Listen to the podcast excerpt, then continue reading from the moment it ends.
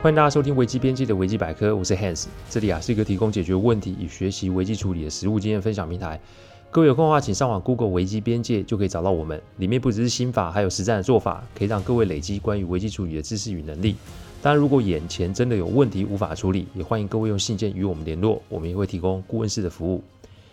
开始之前啊，为了怕有些听众不理解甚至是误会，我会在主题分享之前呢带一段，让新的听众们知道我做 Podcast 的流程。其实我分享的每个个案都是经由向客户及案件当事人取得授权之后才作为分享的主题。再就是每一个个案都有授权文件，内容也有经过一定程度的修改。录完后会先给客户及当事人听过，待他们觉得没有问题之后再教我后置。程序是如此哦。有些听众会私下向我反映说想要听某些议题，那我之所以不分享，是因为案件本身有机密及敏感性。再者啊，没有客户的同意，我也不能播出，还请各位见谅。谢谢各位，我们开始今天的分享哦。不论现在你啊是单身还是成家，想必大多数人都有恋爱的经验才是哦。在我看来，恋爱是人生最棒的体验之一，因为那种小鹿乱撞的悸动，那种想要随时见到对方的冲动，那种对于关系确定与否的期待，任何一种都会让当事人深陷在美好的感觉之中。而且，不论将来这段关系有何变化，这个阶段的恋情往往都会让人永生难忘。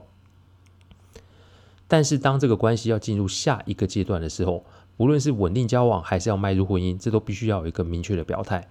而这个如果处理不好，那会有什么样的严重的影响呢？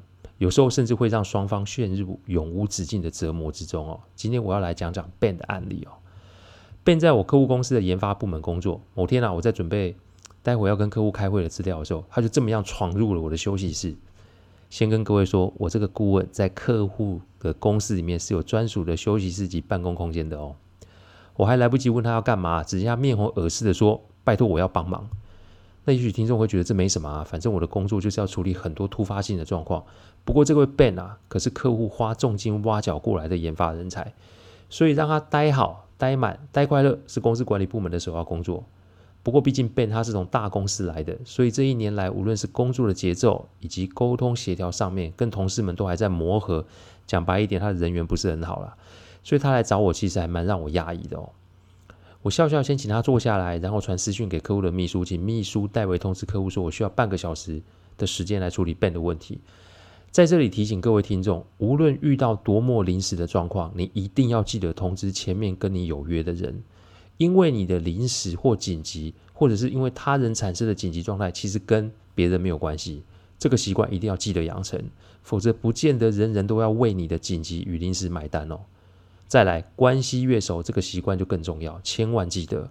之后我会跟各位分享，因为理所当然造成损失的案例，希望各位要谨记在心哦。我们两个对看将近三分钟，他才说出他的需求。我一听完我也傻了，这个不是我不会处理，而是这个需求我还是第一次听到哦。原来他喜欢上了公司另外一个部门的女同事。其实，如果严格以公司职级来看的话，那应该是他的女上司啊。更妙的是啊，这个部门与研发部门其实不太对盘哦，某个程度也算是个竞争部门哦。那这个女上司啊，算是在那个部门里面的三把手。在他讲完要向这位女主管告白的时候，我脑中大概把这些讯息在脑中扫了一遍。其实了解客户公司生态也是我的工作之一。那个时候我心里面其实已经有几个想法。因为这个事情呢、啊，我到时候一定得向客户报告，所以与其在等客户问我怎么看，倒不如啊，在跟客户汇报的时候就直接提出来。我的想法如下哦：第一，如果可以促成，那么 Ben 就会留在公司，这也算是美事一件；二，如果告白失败，那么 Ben 就有可能会离开公司，这绝对是鸟事一件；三，如果不予协助的话，那么 Ben 就会心神不宁，这对公司也会有影响哦。只见这个时候，Ben 啊直直看着我，我便笑着问他说。啊，你是怎么注意到 Stacy 的？你该不会是一见钟情吧？你可不可以给我多一些的资讯？我也好好想怎么帮你啊。Ben 就说啊，半年前他有一次在公司加班加到半夜，走到楼下的便利商店想要买个宵夜，结果没想到这个皮包没有带。那个时候正好 Stacy 也在店里面，于是就帮他结了账。他们两个那一天啊，在便利商店聊了很久，对于彼此的工作领域啊、理念啊，都有一定的程度的了解。还有互相的认同，所以之后啊，他们常在线上聊天，中间有出来吃过几次饭。不过，当两个部门开始发生竞争及摩擦的时候，Stacy 就不太敢跟 Ben 在公开场合聊天或是互动，顶多就是晚上啊，在线上通通讯息聊聊天。Ben 是一个工程师啊，所以他不太懂怎么处理这种类似情愫的情绪，因此才来问我说：“哎，这个顾问，你可不可以给我一些建议及方向哦？”顾问的工作就是要解决客户公司所产生的问题，而且 Ben 对客户公司来说是非常重要，所以啊，这个就是在我的工作范围之内哦。以下是我给他的几点建议哦。第一点建议，公司有没有内规禁止办公室恋情，先去查出来。办公室恋情啊，其实法律并没有明文禁止哦，但这个是很多公司内部的禁忌。事实上没有说，哎，你不违法，所以你就可以永保安康哦。所以我先啊，请他等一下，让我去人资部门询问一下公司是不是有类似的内规。同时啊，我也将刚开会的内容同步通知客户，让他知道目前的状况。因为经营者最大的难处就是做抉择。他现在当然不可以出手干预，但至少他为接下来的风波或骚动做好应变的准备。不到半小时，人资部门就传来说，公司没有这个规定，而且还列出了六对夫妻档，他们都是在公司啊认识以后结婚。这个对我来说算是一个很好的开始哦。第二个建议，告白不成功与告白成功有何状况？你要盘点清楚啊。人要做决定的时候，通常会陷入一种盲目乐观的状态之中，以为凡事只要有热情就可以达到目标。我提醒 Ben，告白不只是要告诉他你喜欢他那么简单。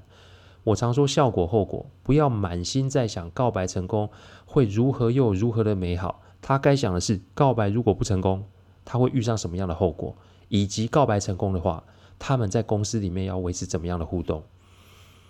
各位听起来很像是我在浇 Ben 的冷水哦，但我必须说，这是我们工作的日常。我们从不乐观，也从不悲观，务实才是我们工作的基本准则。在他开始想之前，我提醒他这几件事，他也必须要同时思考一下。第一个，告白成功，那两个人就会在一起哦。请问一下，部门竞争的事怎么处理？第二，告白失败，那两个人都会形同陌路，那公司是不是一次就要走两个人？我会做这个提醒的原因，是因为我的角色是公司的顾问，所以一切的建议都是要以客户公司最大的利益为出发点。这个个案最大的挑战就是在于，我要兼顾公司的利益，还有 Ben 及 Stacy 的工作发展，还有他们的私人感情。所以我情愿开始先让 Ben 想多一些，也不要出手之后搞得众人皆知，或是到最后什么两个人都下不了台。第三个建议，两个人的优先顺序一定会有所不同，取舍要列出来。告白之前一定要了解对方想要的是什么，还有对方不想要的又是什么。告白的确是把自身心意告诉对方啊，但是成功的告白，嗯，我改个说法好了。应该是说，一个负责任的告白，就是要把对方所担心的点都要顾及到，这才是一个负责任及成熟的表现。所以我问 Ben 以下的几个问题：Stacy 如果要继续在工作上发展，这段恋情是否可以不公开？Stacy 如果要为爱离开现有工作，Ben 你是否可以接受他的选择？Stacy 如果想要公开这段恋情的话，Ben 你是否准备好接受这个冲击啊？我前面说过。很多次效果跟后果是并存的，世界上没有只享受权利而不用付出义务的事情。因此啊，他对 Stacy 的理解，他应该就要把所有选项都放在台面上，然后就对方的选项来决定自己要如何的选择哦。负责任的做法是做出自己的选择，不负责任的方法就是一昧的配合。我提醒 Ben。如果你真的想要和对方有所发展的话，就不可以为达目的而不择手段，一定要坦诚一切。我是说所有的一切，因为感情的经营需要花上很多的时间，才会有办法确定彼此是否适合，以及是否可以继续往下发展。所以，与其盲目的就开始啊，倒不如啊，你务实的先想清楚啊。因为只要对方有心想要跟你在一起，那他也会有相同的状况。所以想清楚，并且做出取舍，那才是真正的告白，那才是不欺瞒。是个负责任的表现。第四个建议，告白不是只有说你有多喜欢他，把你的规划说出来哦。最后你把取舍都列出来之后，那就是找时间约出来直接讲喽。Ben 这小子一开始啊，还想说用 Twitter 直接传给 Stacy，告诉他喜欢他。他这个想法被我严重的打枪了。因为你怎么会在最后一步，也就是最重要的时刻装怂呢？所以我跟他讲，你不要约见面吃饭，你也不要约一同出游，更不要约去看电影，直接约在他们第一次见面的便利商店就好。也许会有听众会觉得说，哎，顾问你这个人怎么那么没有情调？哎，可是我提醒各位哦，每个人的告白方式可能都不太一样哈。而且啊，因为 Ben 是个阿宅，所以他必须要用 Stacy 熟悉的方法才有办法，才有办法，甚至是有勇气说出他的想法。过多的干扰只会让他最后卡死自己而已，所以选在第一次见面的地方，其实也算是个主场优势吧。再来就是 Ben 啊，必须要拿着甘特图，因为只要不是被立马拒绝，他必须要接上 Stacy 的疑虑。工程师真的不会天马行空，所以与其在那边硬讲，倒不如拿着甘特图说他的规划与后续的步骤。告白那一天，我记得是星期五晚上十点哦。客户特意交代我要到现场看看状况，因为客户真心不想让 Ben 离开公司，但也觉得说如果可以趁这个机会撮合他和 Stacy，其实对公司来说就是吃下一个定心丸，因为留一个跟留两个都是一样的嘛。但最怕就是两个人都走，所以就叫我扮路人甲在便利商店外面做实况直播。大概半个小时后，两个人是手牵着手走了出来，脸上都是满满的笑意。但各位觉得这就结束了吗？对我来说，问题还没有完全的解决。因为两个人在一起会有很多的决定，如果两个人决定共同离开公司，那对客户来说就是一个天大的打击了。但当下我也不好去问他们了，所以只好摸摸鼻子啊，隔天再来公司哦。隔天早上啊，当 Ben 进来会议室的时候，我就知道没有问题了，因为他看起来啊，可说是神采飞扬，而且带着甘特图哦。他除了是来跟我分享好消息之外，也顺带告诉我接下来的计划。这个计划就是。他们决定暂不公开两个人之间的关系，Stacy 会继续的往上发展，而 Ben 就是守在目前的位置，把研发的工作给做好。因为他们也不确定关系的进展是否会如他们预期的顺利，所以呢，打算放慢速度，然后慢慢的磨合。但两个人共识就是私下绝对不要讨论工作，也请我将他们的事情做保密。当然了，客户对这个发展呢也是乐观其成，而一切啊就如我们的约定，全公司上下没有人知道他们的事哦。三年后，两个人论及婚嫁，我永远记得我是第一个拿到他们的喜帖，我也是第一个拿到他们的油饭。直到现在，两位都还在客户公司服务。Ben 仍是研发部门的工程师，而 Stacy 啊，已经是他们部门的大主管哦。他们两个现在有个可爱的女儿，每天 Ben 呢都会准时下班去接女儿，而 Stacy 就会比较晚下班。但是两个人过着非常幸福及稳定的生活，客户公司的营运啊，也没有因此而受到什么影响哦。宅男的告白跟一般告白有何不同？其实，在我看来是一样的，只是大多数的人都沉醉于自己想要与编织过于美好的未来。如果在告白的时候没有考虑到往后的发展以及对方的隐忧，那么告白还真的可能只是告白而已哦。所以，听众，你有没有心仪的对象啊？如果有的话，而且你也想告白，开口前请先想想以下的四个问题：第一个问题，告白成或不成对你有什么影响？第二个问题。告白成或不成对对方有什么影响？